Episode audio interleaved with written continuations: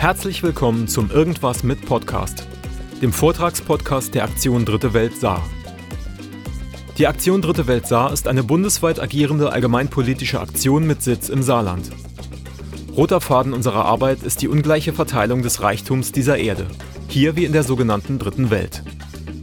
Wir recherchieren und publizieren zu Themen wie Asyl, Rassismus, Agrarpolitik, Energie, Ökologie, gesellschaftliche Entwicklungsvorstellungen, fairer Handel, Antisemitismus oder Islamismus. Hier hört ihr die Mitschnitte unserer Vortragsveranstaltungen. Wenn ihr mehr über uns wissen oder uns unterstützen wollt, besucht uns unter www.beiß-mit.de.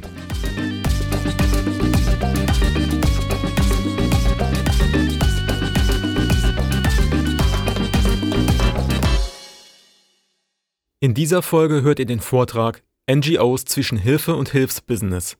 Beispiel Palästina von Alex Feuerherd. Die Veranstaltung fand im Februar 2014 in Saarbrücken statt.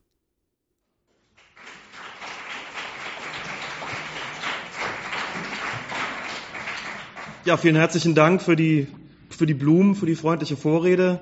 Äh, ich weiß nicht, inwieweit ich hier qualifiziert bin als äh, Bayern-Fan. Das bringt einem ja in der Regel nicht so viele Sympathien ein, als Bayern-Fan zu sprechen oder als Schiedsrichter. Das äh, ist dann, glaube ich, eine fiesche Kombination. Ähm, nichtsdestotrotz habe ich nichts dagegen, wenn Sie wie Hans Wolf, der eigentlich auch gar kein Fußballfan ist, sich diesen Schiedsrichter-Podcast anhören. Aber ähm, heute Abend geht es erstmal um ganz andere Dinge, ähm, die mich nicht minder beschäftigen Hans hat schon gesagt, Nichtregierungsorganisationen, also NGOs sind ja bekanntlich in so ziemlich allen Teilen der Welt tätig. Mit Spendengeldern und sonstigen finanziellen Zuwendungen bauen sie Straßen und Häuser, unterstützen andere Vereinigungen, verteilen Aufträge und leisten Hilfe. Ihr Ruf in der Öffentlichkeit, so viel darf man wohl einigermaßen gefahrlos behaupten, ihr Ruf in der Öffentlichkeit ist grundsätzlich ein guter. Ihre Mitarbeiter und Aktivisten scheinen hilfreich und gut zu sein und immer das Wohl notleidender Menschen vor Augen zu haben. Dass sie selbst auch explizit politische Ziele verfolgen, die nicht oder jedenfalls nicht immer auf Hilfe ausgerichtet sind, bleibt zumeist unerwähnt und bleibt zumeist ausgeblendet. Doch so legitim es eben ist, das Handeln von Regierungen und Unternehmen unter die Lupe zu nehmen, wie es ja oft geschieht, so legitim muss das auch in Bezug auf die NGOs sein. Auf die Arbeit von Nichtregierungsorganisationen in einer ganz bestimmten Weltgegend soll heute Abend dann eben ein genauerer Blick geworfen werden. Gemeint sind, Sie wissen es ja schon, die palästinensischen Gebiete, die Dichte an NGOs. Die Dichte ist dort die weltweit höchste. Mehr als 1000 NGOs findet man alleine im Westjordanland. Jetzt könnte man vielleicht vermuten, dass diese große Zahl damit zusammenhängt, dass die sogenannte internationale Staatengemeinschaft, die Vereinten Nationen und humanitäre Organisationen zu wenig für die Palästinenser tun. Doch damit läge man nicht unbedingt richtig, denn pro Kopf empfängt weltweit niemand mehr ausländische Finanzhilfen als eben die Palästinenser, wie die Analyse des jährlich erscheinenden Global Humanitarian Assistance Report zeigt. Dieser Bericht ist das Werk international tätiger Entwicklungsorganisationen, die unter anderem analysieren, welche Zuwendungen äh, von wem geleistet werden, das heißt von Regierungen, von den Vereinten Nationen, von NGOs, von internationalen Organisationen, von privaten Initiativen etc. Sie werten dafür beispielsweise das Zahlenmaterial der UNO, der OECD, der Weltbank und des Internationalen Währungsfonds aus, im aktuellen Bericht aus dem Jahr 2013, das ist der neueste, findet sich auch eine Übersicht über die humanitäre Hilfe, die zwischen 2002 und 2011 geleistet wurde, also in einem Zeitraum von immerhin zehn Jahren. Wir sind hier in einem Kinosaal, insofern haben wir jetzt die volle Breite der Leinwand fast zur Verfügung. Ähm, hier sind die Top 5 bei den Empfängern, wie gesagt, aus diesem Global Humanitarian Assistance Report. Da sieht man, der Sudan hat in dieser Zeit 10,6 Milliarden Dollar ähm, an entsprechender Hilfe empfangen. Die Palästinenser in der Westbank und dem Gazastreifen 6,7 Milliarden, Pakistan 6,3, Afghanistan 6,2 und Äthiopien, das kann man nicht ganz so gut sehen, fürchte ich 5,9 Milliarden Dollar. Jetzt muss man natürlich dazu sagen, jetzt haben Sie hier so eine Top, äh, Top 5 der ähm, Empfängerländer. Wirklich aussagekräftig wird diese Zahl natürlich erst, wenn man ausrechnet, was sie pro Kopf bedeuten. Und da ändert sich dann die Reihenfolge ein bisschen. Ich lasse das mal absichtlich in der Reihenfolge, wie es eben ähm, gewesen ist. Hier haben wir also die humanitäre Hilfe pro Kopf in Dollar, wiederum die Top 5. Da sind es dann 285 Dollar ähm, im Sudan, in der Westbank und im Gazastreifen 1520 Dollar, Pakistan kommt dann nur noch auf 83, Afghanistan auf 208 und Äthiopien auf 64 Dollar. Ähm, wenn Sie jetzt fragen, da müssen aber noch ein bisschen mehr sein. Es gibt ja nicht nur fünf, haben Sie natürlich recht. Aufgelistet sind dort die Top 30, ähm, die habe ich mir dann auch mal angeguckt und das auch auf die jeweilige Pro-Kopf-Zahl umgerechnet. Ähm, es ergibt sich aber letztlich kein anderes Bild. Also der Abstand zwischen den Palästinensern in den palästinensischen Gebieten und den anderen ist pro Kopf ähm, weiterhin sehr stark und da rutscht dann auch niemand sozusagen dazwischen. Wohin die Unterstützung genau fließt und wem sie zugutekommt, bleibt dabei oftmals im Dunkeln. So hat unlängst beispielsweise, vielleicht haben Sie es gelesen oder gehört, die Europäische Union beklagt, durch Korruption und Missmanagement seien Zuwendungen an die Palästinenser, an die palästinensische Autonomiebehörde in Höhe von rund zwei Milliarden Euro verschwendet worden. Im Gazastreifen ist ohnehin praktisch keine Hilfe möglich, ohne dass die Hamas sie in die Finger bekommt und damit anstellt, was sie für richtig hält. An Geld mangelt es jedenfalls nicht unbedingt, wie man sieht, und die UNO hat den Palästinensern sogar ein eigenes Flüchtlingshilfswerk eingerichtet, nämlich die United Nations Relief and Works Agency for Palestine Refugees in the Near East, also ein wahres Wortungetüm. Abkürzung ist UNRWA, die werden Sie möglicherweise kennen. Das ist das Palästinenser Flüchtlingshilfswerk, während für alle anderen Flüchtlinge auf dieser Welt das Flüchtlingshilfswerk der Vereinten Nationen, kurz UNHCR, zuständig ist. In den Bericht des UNHCR fallen derzeit rund 10,4 Millionen Flüchtlinge weltweit, während die UNRWA etwa 5,3 Millionen Palästinenser als Flüchtlinge registriert hat, wobei es sich bei, dieser, bei der großen Mehrheit dieser Menschen nicht um wirkliche Flüchtlinge handelt, sondern um Nachkommen von rund 900.000 palästinensischen Arabern, die 1948, 49 den neu gegründeten Staat Israel verlassen hatten, verlassen mussten und von der UNRWA als Flüchtlinge geführt wurden. Das heißt, der Flüchtlingsstatus wird regelrecht vererbt. So muss man sagen, ähm, es sind also 5,3 Millionen Menschen jetzt registriert. Die eigentliche Zahl, also diejenigen, die noch sozusagen äh, übrig sind von den ursprünglich 900.000 Menschen, die das Land verlassen haben, verlassen mussten, man schätzt es auf ungefähr 30.000, die noch, ähm, die noch leben. Und 5,3 Millionen Menschen werden dort als Flüchtlinge geführt. Das Budget des UNHCR belief sich im Jahr 2012, das ist die neueste Zahl, die ich gefunden habe, auf etwa 4,3 Milliarden US-Dollar, das der UNRWA im Jahr zuvor auf rund 1,2 Milliarden US-Dollar. Die UNRWA, auch das sollte man wissen, ist die größte Einzelorganisation der Vereinten Nationen und mit 22.000 Mitarbeitern der größte Arbeitgeber in der Region nach dem öffentlichen Dienst.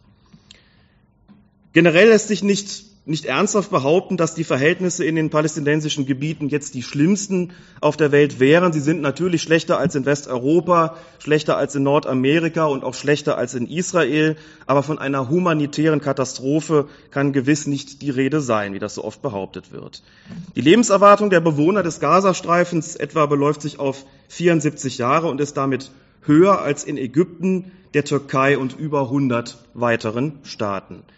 Die Kindersterblichkeit hat ungefähr das Niveau von Bulgarien und liegt niedriger als in den meisten süd- und mittelamerikanischen Ländern und die Bevölkerungsdichte ist erheblich geringer als beispielsweise jene von Mexiko-Stadt.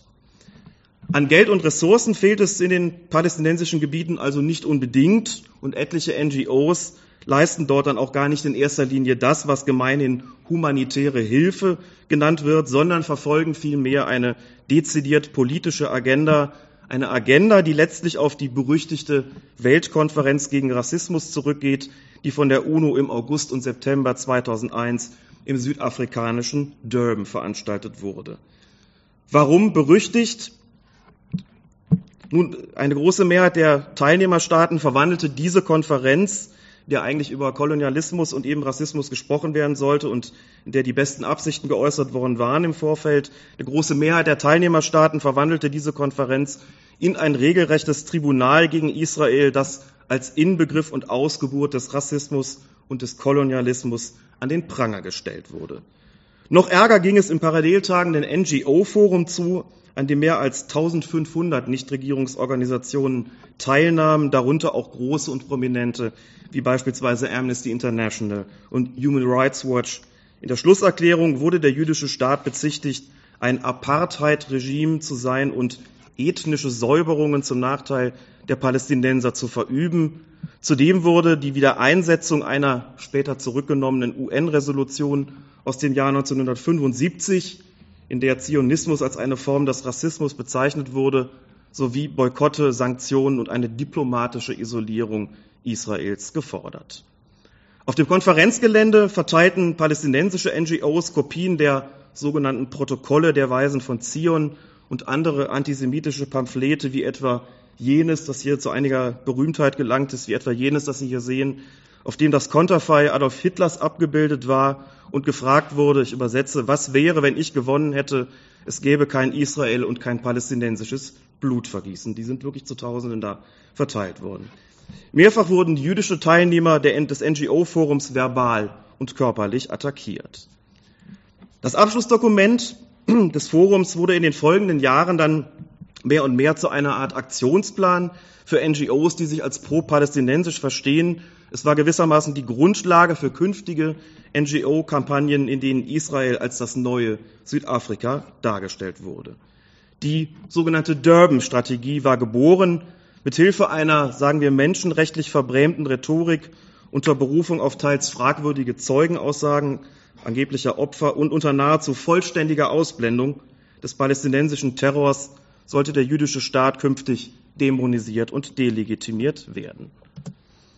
Beispiele für solche Kampagnen sind der Versuch, den Antiterroreinsatz der israelischen Armee in Jenin im Jahr 2002 als Massaker an der Zivilbevölkerung darzustellen, der konzertierte Aufruf zu einem vollständigen akademischen Boykott Israels an britischen Universitäten im Sommer, im Jahr 2005 und die Vielzahl an Erklärungen, in denen während des Libanonkriegs im Sommer 2006 der israelischen Armee Kriegsverbrechen sowie Verstöße gegen das Völkerrecht vorgeworfen wurden, auch hier bei gleichzeitiger Verharmlosung der Terrorangriffe der Hisbollah. Zu weiteren Beispielen komme ich dann gleich noch. Nicht wenige NGOs zeichnen von den palästinensischen Gebieten, insbesondere vom Gazastreifen, das Bild eines besetzten und belagerten Landstrichs, in dem die Bevölkerung vom israelischen Staat und seiner Armee eingesperrt, um ihre Lebensgrundlagen gebracht und immer wieder grundlos mit Krieg überzogen wird. Dass dieser Gazastreifen von der islamistischen und antisemitischen Hamas beherrscht wird, die in diesem Gebiet seit ihrem im Januar 2006 mit absoluter Mehrheit errungenen Wahlsieg eine Art Gottesstaat errichtet hat, jede Form von politischer, religiöser oder sexueller Abweichung brutal verfolgt und Israel am liebsten von der Landkarte radieren würde, das ist für sie in aller Regel so wenig ein Thema wie das autoritäre, korrupte Regime der Fatah im Westjordanland. Die weitaus meisten Nichtregierungsorganisationen, die mit dem Nahostkonflikt befasst sind, suchen die Schuld für vermeintlich oder tatsächlich menschenunwürdige Zustände in den palästinensischen Gebieten nicht bei der Hamas oder bei der Fatah, sondern nahezu ausschließlich bei Israel. Und auch die Hilfe, die den Palästinensern seitens der NGOs zuteil wird, mutet bisweilen etwas fragwürdig an. So beteiligte sich beispielsweise die deutschen Sektionen der Hilfsorganisation IPPNW, also der Internationalen Ärzte für die Verhütung eines Atom, des Atomkriegs, Ärzte in sozialer Verantwortung, die IPPNW und Pax Christi im Mai 2010 an der seinerzeit viel beachteten Free Gaza Flotte, einem Schiffskonvoi, der mit vermeintlichen Friedensaktivisten und Hilfsgütern beladen Kurs auf den Gazastreifen genommen hatte und erklärtermaßen die dortige, in den Augen der Aktivisten illegale Seeblockade durchbrechen wollte. In den internationalen Gewässern vor der Küste von Gaza stoppten israelische Spezialeinheiten die Schiffe jedoch auf dem größten Schiff der türkischen Mavi Marmara wurde die israelische Einheit daraufhin beim Entern nachweislich mit Eisenstangen, Äxten und Messern angegriffen und zwar von mehreren Dutzend türkischen Islamisten, die auf dem Oberdeck das Kommando innehatten. Kommandiert wurden sie vom Vorsitzenden der als Hilfsorganisation firmierenden türkischen Vereinigung IHH, Bülent Yildirim, der mit kaum verhohlener Genugtuung sagte, die Aktivisten hätten mehrere Soldaten ihre Gewalt gebracht und er muss es wissen, denn er war es, der die Aktivitäten persönlich kontrollierte und befehligte, zuletzt über Funk aus einem Raum im Schiffsinnern. Und es war seine Institution, die IHH, die die Mavi Marmara, also das Schiff, finanziert und deren Fahrt geplant hatte. Und wenn man einen etwas genaueren Blick auf diese in über 100 Ländern aktive IHH wirft, dann offenbart sich, dass es sich bei dieser NGO weniger um eine karitative Einrichtung handelt, als vielmehr um eine, Zitat, radikale islamistische Gruppe im Gewand einer humanitären Organisation, wie Robert Spencer in der angesehenen britischen Tageszeitung Telegraph befand. Eine Einschätzung, die das dänische Institut für internationale Studien bestätigen kann, nach seinen Erkenntnissen ließ die IHH in der Vergangenheit dem weltweiten Dschihad-Netzwerk logistische und finanzielle Unterstützung zukommen. Türkische Behörden hatten bei der IHH im Jahr 1997 unter anderem Waffen, Sprengstoff und Anleitungen zum Bombenbau sichergestellt.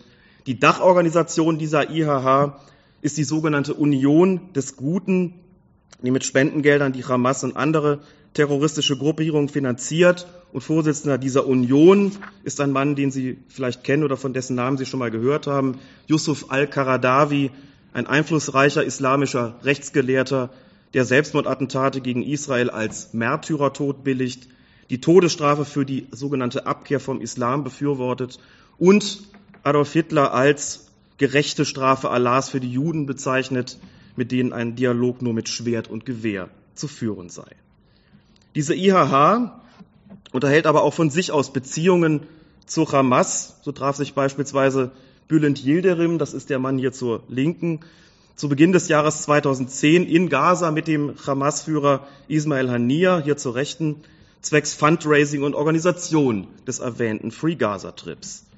Und an der Einweihungszeremonie für die Mavi Marmara Ende Mai 2010 in Istanbul nahmen mit Mahmoud Zolawa und Zaha Abiravi zwei von Großbritannien aus operierende Top-Terroristen der Hamas teil. Yildirim selbst hielt bei dieser Feier eine Rede, in der er unter anderem sagte, ich zitiere, Israel verhält sich, wie Hitler sich gegenüber den Juden verhalten hat. Hitler baute Konzentrationslager in Deutschland und heute baut das zionistische Gebilde Konzentrationslager in Palästina. Angesichts dessen ist es wahrscheinlich eher wenig überraschend, dass sich an Bord der Mavi Marmara auch zahlreiche militante Islamisten befanden. Laut den türkischen Zeitungen Vatan und Milliyet waren mindestens 40 Passagiere gewaltbereit und drei der Getöteten hätten, so die Zeitungen, vor ihrer Abreise gegenüber Freunden und Verwandten gesagt, sie wollten auf der Fahrt als Märtyrer sterben. In ihrem Gepäck hatten die Islamisten Stöcke, Eisenstangen, Messer, Steinschleudern und Glaskugeln, außerdem kugelsichere Westen und Schutzmasken sowie einige elektrische Sägen. Als die israelische Marine Kontakt mit der Schiffsbesatzung aufnahm und sie zur Kooperation aufrief, bemächtigte sich der türkische Trupp des Oberdecks. Alle anderen Passagiere, auch die Deutschen, wurden nach unten verbannt und durften ohne Erlaubnis nicht mehr nach oben. Eine kleine türkische Reserveeinheit blieb mit arabischen Aktivisten auf dem mittleren Deck. Die IHH-Aktivisten rüsteten sich für die Attacke. Sie zersägten die Reling um sich mit Eisenstangen zu bewaffnen, entwendeten die Äxte aus den Feuermeldern und deckten sich mit Messern aus den Konbüsen ein. Und wenn Sie wissen wollen, woher ich das weiß, war ja nicht dabei. All dies zeigt ein öffentlich zugänglicher Film der linken amerikanischen Organisation Cultures of Resistance, die eigentlich das vermeintlich besonders rücksichtslose Vorgehen der israelischen Einheit belegen wollte, um dann natürlich unfreiwillig die Angriffsvorbereitungen auf dem Schiff zu zeigen.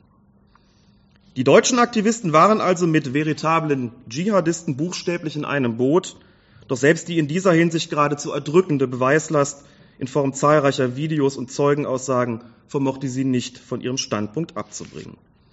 In einer vier Tage nach den Geschehnissen in den Gewässern vor der Küste des Gazastreifens verbreiteten Presseerklärung des deutschen Koordinationskreises Palästina-Israel, dem auch die IPPNW und Pax Christi angehören, hieß es, ich zitiere, mit aller Entschlossenheit, Verzeihung, mit aller Entschiedenheit weisen wir die Vorwürfe zurück, die das friedliche Ansinnen der Freiheitsflotte in Frage stellen und eine Verbindung zu islamistischen Terroristen unterstellen. Diese Vorwürfe dienen allein dem Zweck, von dem israelischen Verbrechen beim Angriff auf die Schiffe und von der völkerrechtswidrigen Blockade von Gaza abzulenken. Zitat Ende. Matthias Jochheim, stellvertretender Vorsitzender der IPP in W und Passagier auf der Mavi Marmara, behauptete in einem Interview des Kölner Stadtanzeigers, alle Aktivisten an Bord habe, so wörtlich, das Prinzip der Gewaltfreiheit und das Ziel, humanitäre Hilfe für Gaza zu leisten, geeint. Zitat Ende. Zudem habe man die internationale Gemeinschaft auf das Unrecht, das der palästinensischen Zivilgesellschaft geschieht, aufmerksam machen und für freie Zugangswege zum Gazastreifen kämpfen wollen. Auch in einem 20-minütigen Gespräch, das ich selbst für die Jungle World mit Jochem führte, bestritt er, dass an Bord der Konsens des zivilen Ungehorsams verlassen worden sei. Er sagte zu mir, das wurde auch so abgedruckt und von ihm autorisiert, er sagte, ich zitiere, ich selbst habe lediglich ein paar kurze Holzknüppel gesehen, mit denen sich einige der Angegriffenen verteidigt haben könnten, mehr nicht. Anderslautende Einschätzungen waren für ihn israelische Falschmeldungen oder Manipulationen, auch das wörtlich. Als der Schiffskonvoi schließlich komplett aufgebracht war, zeigte sich, dass die Fracht der Schiffe teilweise aus wertlosem Material bestand, beispielsweise abgelaufenen Medikamenten, ausrangierten Rollstühlen und gebrauchter Kleidung. Insgesamt 10.000 Tonnen an Hilfsgütern sollen die Schiffe der Free Gaza Flotte an Bord gehabt haben. Zum Vergleich, Israel transportierte nach Angaben des Außenministeriums im ersten Quartal des Jahres 2010, also kurz vor dem Start der Flotte, etwa 94.500 Tonnen Hilfsgüter an sechs Tagen pro Woche in den Gazastreifen, also mehr als 1000 Tonnen pro Tag, darunter 48.000 Tonnen Nahrungsmittel, 40.000 Tonnen Weizen, 2760 Tonnen Reis, 350 Tonnen Milchpulver und Babynahrung und so weiter. Könnte es also sein, könnte es also sein, dass es den Aktivisten gar nicht in erster Linie darum ging, vermeintlich notleidenden Palästinensern zu helfen. Immerhin hatten die israelischen Behörden den Organisatoren der Flotte wiederholt angeboten, den Hafen von Ashdod, also einer israelischen Küstenstadt, anzulaufen und ihre Fracht nach der obligatorischen Kontrolle auf dem Landweg nach Gaza zu bringen. Die Organisatoren der Flotte wiesen dieses Angebot jedoch strikt zurück und ihre Sprecherin Greta Berlin erklärte gegenüber der Nachrichtenagentur AFP ganz offen, ich zitiere sie, bei dieser Mission geht es nicht darum, humanitäre Güter zu liefern, es geht darum, Israels Blockade zu brechen. Es war allerdings abzusehen, dass die israelische Marine dieses Vorhaben unterbinden würde, ging es also womöglich darum, für Bilder zu sorgen, mit denen Israel als brutal und unmenschlich vorgehende Besatzungsmacht angeklagt werden kann? Falls ja, ging das Kalkül durchaus auf. Medien und Politik empörten sich über das israelische Vorgehen gegen die Friedensaktivisten. Der Deutsche Bundestag forderte in einer Resolution gar einstimmig die sofortige Beendigung der Blockade des Gazastreifens und auch zahlreiche Nichtregierungsorganisationen unterstützten oder verteidigten die Flotte, darunter Amnesty, Human Rights Watch und Oxfam. Und die Hamas feierte einen propagandistischen Coup Ihr Führer Ismail Hania hatte schon vor dem Beginn der Flottenfahrt, Flottenfahrt frohlockt, Zitat, wenn die Schiffe Gaza erreichen, ist das ein Sieg, und wenn sie von den Zionisten terrorisiert werden, ist das ebenfalls ein Sieg. Zitat Ende. Doch zurück zu dem bereits kurz angesprochenen Zusammenwirken von UNO und NGOs, das in den vergangenen Jahren, vor allem seit der Konferenz von Durban, wie gesagt, immer enger geworden ist. Ein markantes Beispiel dafür und für die erwähnte Durban-Strategie ist der sogenannte Goldstone-Bericht, der sich mit dem Krieg zwischen Israel und der Hamas Ende 2008, Anfang 2009 beschäftigt. Vorgelegt hat ihn im September 2009 eine Kommission, die vom sogenannten Menschenrechtsrat der Vereinten Nationen eingesetzt worden war. Dieser Menschenrechtsrat, in dem die islamistischen Staaten und andere Autokratien die Mehrheit stellen, hat beispielsweise die Durban II genannte, heftig umstrittene Antirassismuskonferenz in Genf vom April 2009 ausgerichtet, auf der unter anderem der seinerzeitige iranische Präsident Mahmoud Ahmadinejad als Redner auftrat. Die USA und viele EU-Staaten hatten sich deshalb teilweise in buchstäblich letzter Minute zu einem Boykott der Veranstaltung entschlossen. Dieser UN-Menschenrechtsrat kennt vor allem ein Thema, und das heißt Israel. Mit keinem Staat beschäftigt sich dieses Gremium häufer mit weitaus, weit mehr als über 50 Prozent ähm, der Punkte, die auf der Tagesordnung stehen. Mit keinem Staat beschäftigt sich dieses Gremium häufiger, kein Land verurteilt es öfter. Insofern sind die Inhalte des Goldstone-Berichts benannt nach dem Mann, den Sie hier sehen, dem Kommissionsvorsitzenden Richard Goldstone, südafrikanischer Jurist und Chefankläger des UNO-Kriegsverbrechertribunals für das ehemalige Jugoslawien und Ruanda. Insofern sind also die Inhalte dieses Berichts auch keine wirkliche Überraschung. Den Raketenterror der Hamas streift er lediglich am Rande. Ansonsten ist er eine 575 Seiten umfassende Anklageschrift gegen Israel, dem nicht weniger vorgeworfen wird als Kriegsverbrechen und Verbrechen gegen die Menschheit. Zu nicht geringen Teilen besteht dieses Konvolut dabei aus Zitaten, die per Copy und Paste aus Stellungnahmen, Publikationen und Zeugenaussagen von NGOs übernommen wurden. Über 500 solcher Zitate sind in der Abhandlung zu finden. Ich habe sie gelesen. Zu den am häufigsten verwendeten Quellen gehören das Palestinian Center for Human Rights, Al-Haq, Human Rights Watch und Breaking the Silence. Auch diese und zahlreiche weitere im Bericht zustimmend zitierte Organisationen üben allenfalls ausnahmsweise eine zurückhaltende, taktisch motivierte Kritik an der Hamas und anderen palästinensischen Terrorgruppen. Ansonsten konzentrieren sie sich in ihrem Wirken doch überwiegend auf Israel und seine angeblichen oder tatsächlichen Verstöße gegen das Menschen- und das Völkerrecht.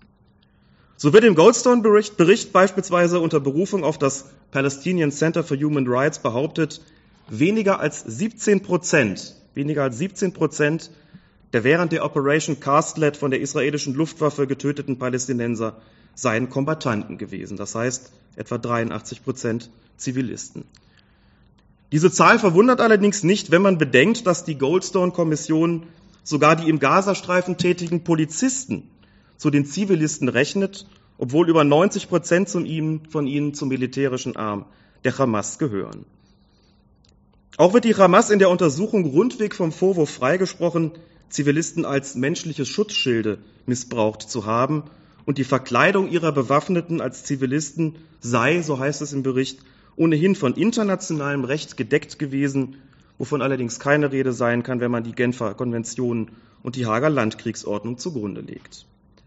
Für die illegale Lagerung von Waffen und Munition in Moscheen wiederum wollen Goldstone und seine Kommissionskollegen keinerlei Belege gefunden haben, was einigermaßen erstaunlich ist, wenn man bedenkt, dass nicht einmal die Hamas selbst bestritten hat, auch in Gottes- und Krankenhäusern Depots angelegt zu haben.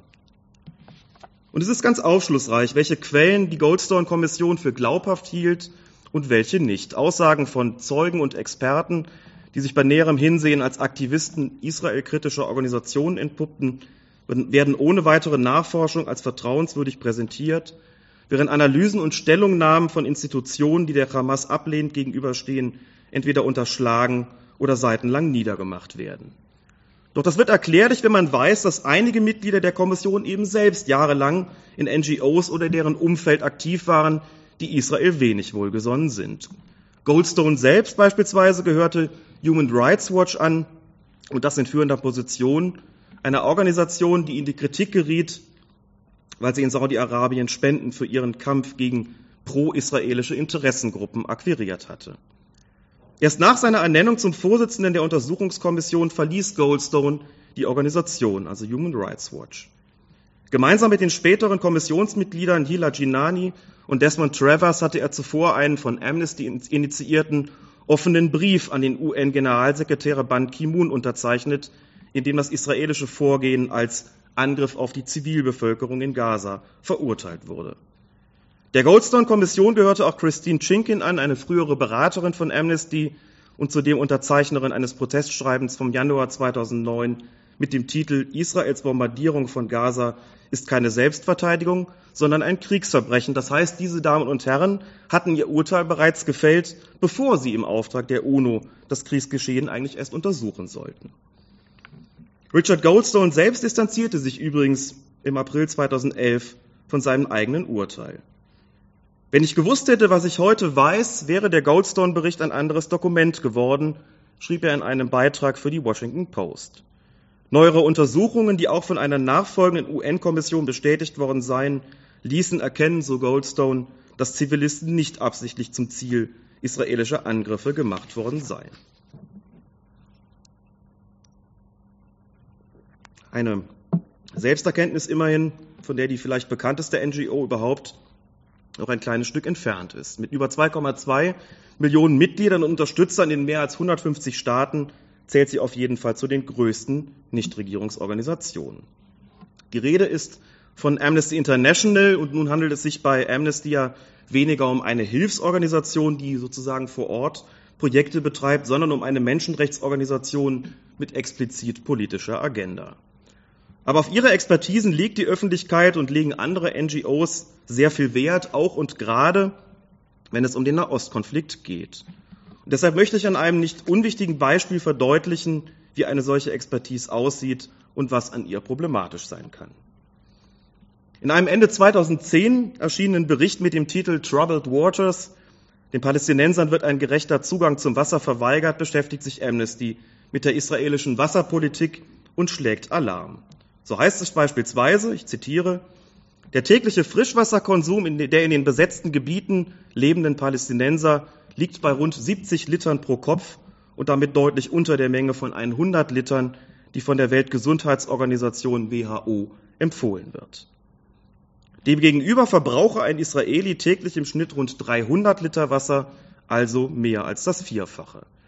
Der Grund für diese erhebliche Differenz liege in der diskriminierenden israelischen Politik, die sowohl gegen verschiedene israelisch-palästinensische Abkommen als auch gegen internationales Recht verstoße.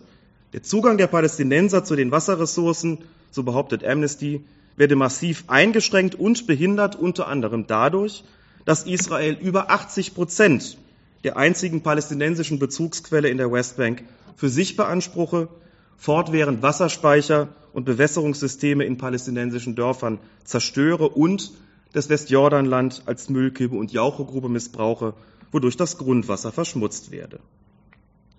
Andere Statistiken kommen dagegen zu etwas weniger alarmierenden Ergebnissen, beispielsweise eine Erhebung des in Ramallah ansässigen Palestinian Central Bureau of Statistics, kurz PCBS. Demnach verbrauchte im Jahr 2007, das ist der Zeitraum eben vor dem Amnesty-Bericht, jeder Bewohner in den palästinensischen Gebieten durchschnittlich rund 136 Liter Wasser pro Tag, also fast doppelt so viel wie von Amnesty angegeben.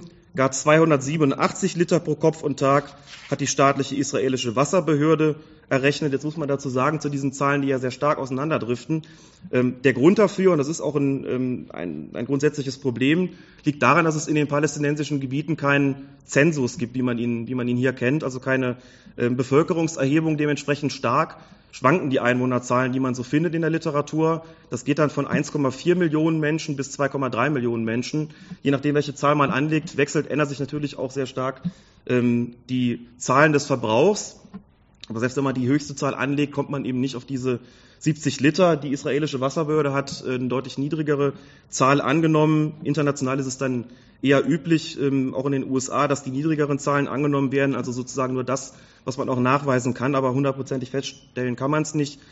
287 dürften da möglicherweise ein bisschen arg hochgegriffen sein, ähm, aber eine neuere Zahl, um eine neuere Zahl zu nennen, auch ähm, eine palästinensische, die palästinensische Autonomiebehörde gibt für das Jahr 2011 einen Pro-Kopf-Verbrauch in den palästinensischen Städten von 103 Litern an. Dazu muss man vielleicht noch wissen, als Israel 1967 die Kontrolle über das Westjordanland übernahm, hatten nur vier von 708 palästinensischen Städten und Ortschaften einen Zugang zu fließendem Wasser. Anfang 2012 waren es 641 dieser Orte und 96 Prozent der palästinensischen Bevölkerung. Kurz zur Erklärung vielleicht, weil ich nicht weiß, wie bekannt das ist, ähm, wenn man jetzt überlegt, dass Martin Schulz, der Präsident des Europaparlaments, Sie haben das mitbekommen, ja auch vor der Knesset gestanden und gesagt hat, mir hat ein, mir haben palästinensische Jungen erzählt, ähm, dass es ein Problem da gibt. Sie hätten nur 17 Liter Wasser pro Tag äh, zu trinken, die Israelis 70, aber er habe die Zahlen nicht mehr prüfen können.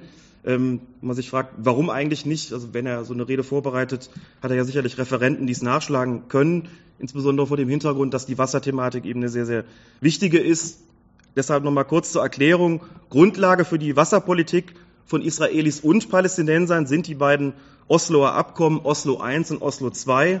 Das letztgenannte, also Oslo II, enthielt dabei eine Vereinbarung zur Wasserfrage, die zur Gründung einer gemeinsamen Wasserkommission nämlich des israelisch-palästinensischen Joint Water Committee, JWC oder JWC, wie auch immer Sie wollen, geführt hat. Diesen JWC, dieser, ähm, diesen Joint Water Committee, gehören Vertreter beider Wasserbehörden an. Es ist mit der Einhaltung und Umsetzung der Absprachen befasst und eine seiner Aufgaben besteht darin, die Wasserversorgung in der Westbank und im Gazastreifen stetig zu verbessern.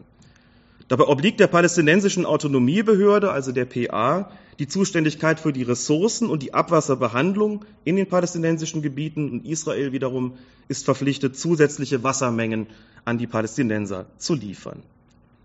Und tatsächlich ist deren Wasserverbrauch erheblich gestiegen, einerseits durch infrastrukturelle Maßnahmen wie die Verlegung von Wasserleitungen und den Bau von Brunnen, andererseits infolge israelischer Wasserlieferungen, wie gesagt, deren Menge tatsächlich stets deutlich über der vereinbarten lag im Jahr 2009 sogar um 40 Prozent, wobei man dazu noch sagen muss, dass die ähm, Lieferungen auch noch deutlich unter Marktpreis verkauft werden. Zwar verbrauchen die Israelis pro Kopf immer noch mehr Wasser als die Palästinenser, die Differenz hat sich im Laufe der Zeit jedoch stark verringert und das wird besonders deutlich, wenn man den Vergleichszeitraum mal etwas ausdehnt, wie ich es hier versucht habe. Den Angaben der israelischen Wasserbehörde zufolge beanspruchte 1967 jeder Israeli 508 Kubikmeter Wasser im Jahr. Jetzt sind wir also von den Litern weg und beim Jahresverbrauch gelandet. 508 Kubikmeter Wasser im Jahr, während es bei den Palästinensern im Westjordanland gerade mal 86 Kubikmeter pro Kopf waren. 2007, 40 Jahre später, lag der Jahresverbrauch auf israelischer Seite, unter anderem bedingt durch Wasserknappheit, Sparmaßnahmen und ein geändertes Konsumverhalten, dann bei nur noch 153 Kubikmetern ähm, je Einwohner, während er in der Westbank auf 105 Kubikmeter gewachsen war. Also wie gesagt, immer noch eine Differenz, aber natürlich lange nicht mehr so drastisch wie 40 Jahre zuvor. Zum Vergleich, und das ist jetzt natürlich wichtig, weil Ihnen die Zahlen ähm, wahrscheinlich genauso wenig wie mir, bevor ich mit der Recherche begonnen habe, was sagen werden. Man muss das Ganze ja in einen gewissen Kontext stellen. Was heißt das denn überhaupt, so und so viele Liter pro Tag, so und so viele Kubikmeter pro Jahr und pro Kopf und so weiter? Also man stellt es vielleicht einfach am besten mal in den Kontext des gesamten Nahen Ostens. Hier sind nochmal die Zahlen äh, des Jahres 2007, 105 Kubikmeter bei den Palästinensern, 153 bei den Israelis.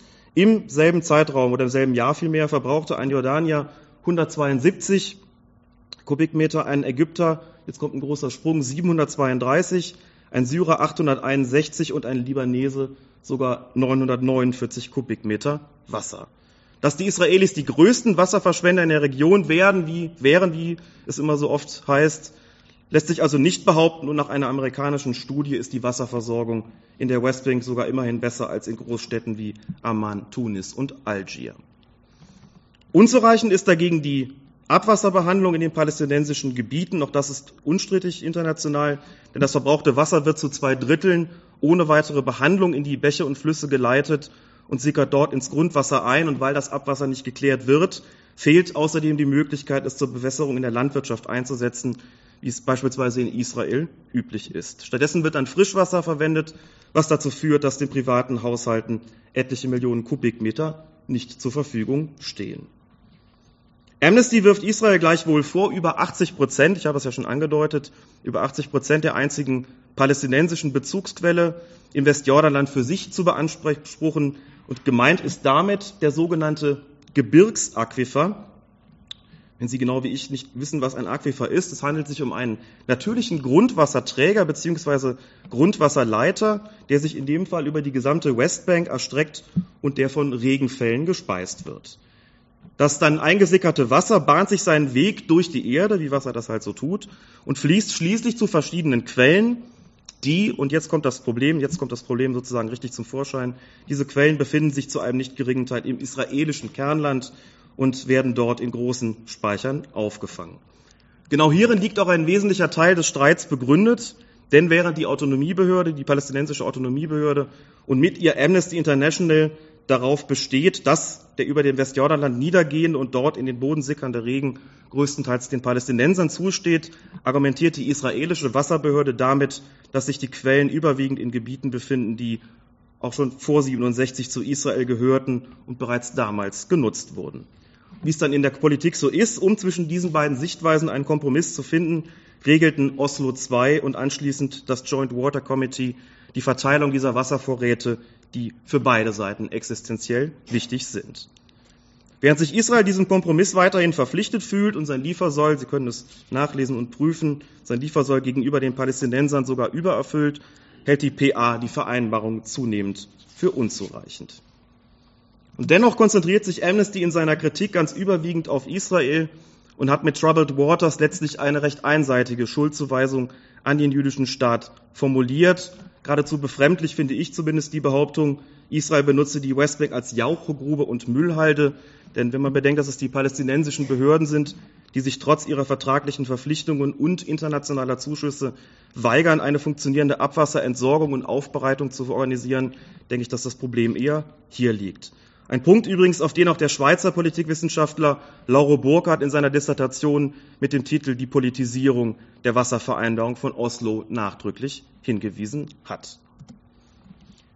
Finanziert werden viele nichtstaatliche Organisationen übrigens nicht zuletzt aus Töpfen europäischer Regierungen und der Europäischen Union. Das Palestinian Center for Human Rights beispielsweise bezieht seine Gelder aus Schweden, Dänemark, Norwegen, den Niederlanden, der Schweiz und von der EU. Auch die palästinensische NGO Al-Haq erhält Zuwendung von diesen Staaten und außerdem von der irischen Regierung. Die Finanzspritzen belaufen sich dabei nicht selten auf mehrere Zehntausend Euro. Auch von deutscher Seite wird das Wirken von NGOs in den palästinensischen Gebieten tatkräftig unterstützt. Da wären zunächst einmal die deutschen Parteistiftungen zu nennen, die eine Reihe von Nichtregierungsorganisationen unter die Arme greifen, politisch wie finanziell. Um nur einige Beispiele zu nennen, die Rosa-Luxemburg-Stiftung kooperiert unter anderem eng mit der israelischen NGO Zochrot. Deren Hauptanliegen ist es, den Mythos der sogenannten Nakba zu pflegen, mit diesem Wort das übersetzt Katastrophe bedeutet, wird im arabischen Raum die israelische Staatsgründung bezeichnet, die man bekanntlich für rundweg illegitim hält. Außerdem schließt sich Zochrot der Forderung nach einem Rückkehrrecht für die palästinensischen Flüchtlinge an, die 5,3 Millionen, die ich ja schon genannt hatte, was das Ende Israels als jüdischer Staat bedeuten würde und wirft der israelischen Armee vor, ethnische Säuberungen zu betreiben. Die Konrad-Adenauer-Stiftung, um eine weitere zu nennen, unterstützt beispielsweise die palästinensische NGO Miftach, die Israel Massaker, einen kulturellen Genozid, Kriegsverbrechen und Apartheid vorwirft und auf ihrer Website auch schon mal antisemitische Verschwörungstheorien verbreitet. Die Friedrich-Ebert-Stiftung arbeitet unter anderem mit der Palestinian Academic Society for the Study of International Affairs, also PASHA, zusammen, die sich, gegen, die sich an gegen Israel gerichteten Boykottaktivitäten beteiligt und Israel vorwirft, ein Apartheidstaat zu sein. Zu nennen wären auch kirchliche Einrichtungen, auch hier zwar einige Beispiele, Brot für die Welt und der evangelische Entwicklungsdienst fordern eine Kennzeichnung von israelischen Waren, die in Siedlungsgebieten produziert werden und arbeiten mit NGOs wie den Physicians for Human Rights zusammen, die israelischen Ärzten Misshandlung und Folter von Palästinensern vorwerfen, sowie mit der Coalition of Women for Peace, einer der führenden Organisationen in der sogenannten BDS-Kampagne, die zur Boykotten, Kapitalabzug und Sanktionen gegenüber Israel aufruft. Miserior, die katholische Organisation, unterstützt unter anderem die palästinensische NGO Society of St. Eve, die an Nakba-Kampagnen sowie an Kampagnen für das Rückkehrrecht der palästinensischen Flüchtlinge beteiligt ist. Und auch staatliche oder quasi staatliche Einrichtungen, wie beispielsweise die Deutsche Gesellschaft für internationale Zusammenarbeit, die Stiftung Erinnerung, Verantwortung, Zukunft und das Institut für Auslandsbeziehungen unterstützen NGOs mit anti-israelischer Agenda wie etwa Zochrot. Außerdem fördern sie, wie beispielsweise die genannte Stiftung Erinnerung, Verantwortung, Zukunft, auch schon mal Unternehmungen wie das HERE Project. Dieses HERE Project, das die Stiftung in den Jahren 2010 und 11 mit über 20.000 Euro bezuschusste, war ein deutsch-israelisches Austauschprogramm, zu dem auch eine Broschüre gehörte, in der Israel mit der DDR verglichen und als gewalttätiger Staat dargestellt wurde, der arabische Schüler aus dem Bildungssystem ausschließt. Gewiss, die genannten Beispiele sind nur einige von vielen, wenn auch sehr markante. Aber es ließen sich zahlreiche andere finden, allen voran die Organisation NGO Monitor dokumentiert sie immer wieder, analysiert die politische Agenda der Nichtregierungsorganisationen und geht deren Finanzierung nach. Ist es beispielsweise wirklich nur ein unglücklicher Zufall, dass ein langjähriger Mitarbeiter der Ärzte ohne Grenzen wie Mazab Bashir im Mai 2007 verhaftet wurde, weil er unterwiesen von der PFLP unter anderem ein Attentat auf den damaligen israelischen Ministerpräsidenten Ehud Olmert geplant haben soll. Ein Plan, der von seinem Vorgesetzten bei den Ärzten ohne Grenzen damals übrigens lapidar mit den Worten kommentiert wurde, wir möchten klarstellen, dass wir unterscheiden zwischen seiner Arbeit und dem, was er in seiner Freizeit tut.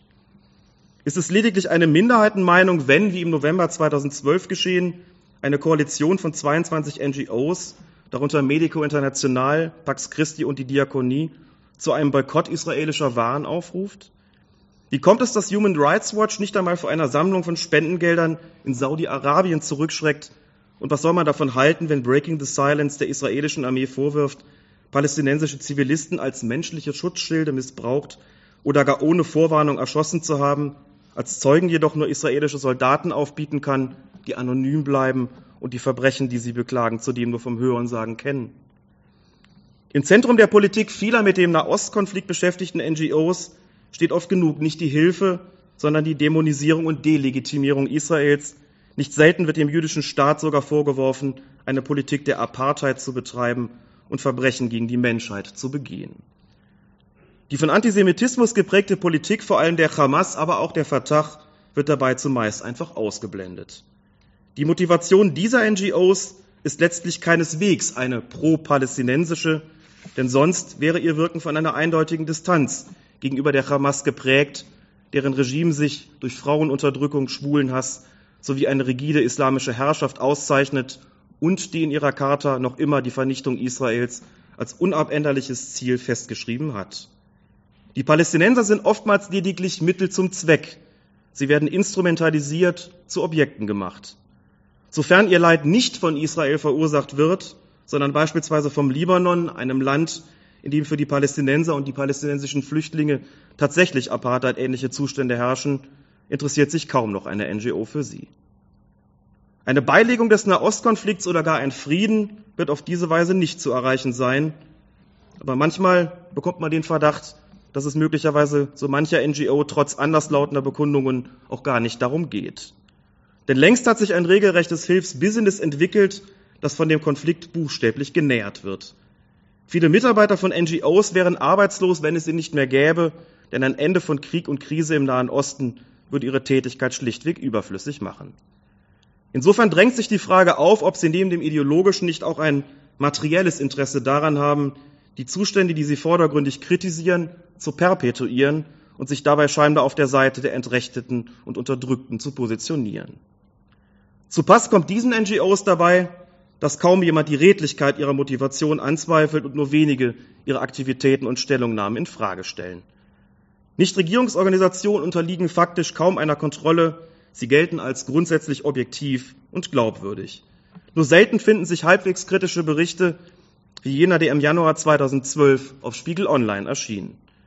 Wenn die israelische Armee den Viehstall einer palästinensischen Familie zerstöre, so heißt es dort, stünden die NGOs am Schauplatz Schlange, um den Vorfall zu dokumentieren, denn, Zitat, so pervers es klingen mag, solche Geschichten sind begehrt.